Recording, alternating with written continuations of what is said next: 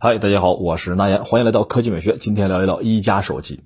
呃，一加手机当年也算是新品牌啊，和它同期成长起来的那些手机品牌，如今在盘点的时候呢，绝大多数都已经消失了啊，淡出我们的视野了。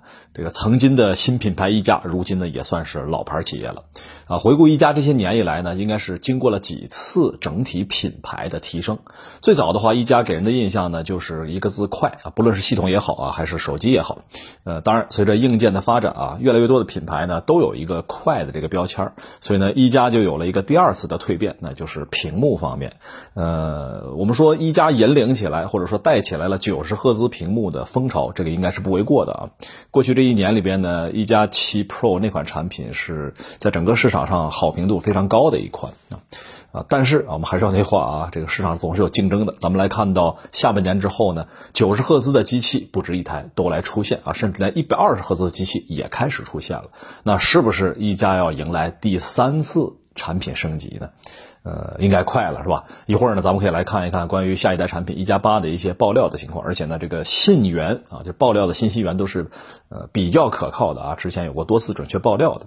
呃，对于一加来说的话呢，呃，应该说在海外市场的口碑树立的是不错的。呃，关键就是怎么样能够提升进一步的销量问题，对吧？啊，现在看起来的话，一加在欧美地区的这个成长是让人比较意外的。作为一个新的品牌，在没有传统的这个所谓根基和口碑的情况下啊，经过过去几年以来，在很多欧洲国家地区，大家提起这个高端手机里来，是会有一加这一个名字在里面，这就是相当的不容易的，对吧？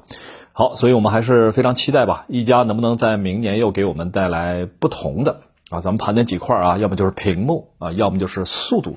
要么呢就是拍照啊，重点是这几块儿，其他的方面期待一加还会有一些别的进步啊，期待啊这个品牌能够带给我们惊喜吧。好，差不多就聊到这儿啊，一会儿大家可以留言说一说你身边的小伙伴有没有用一加手机的呢？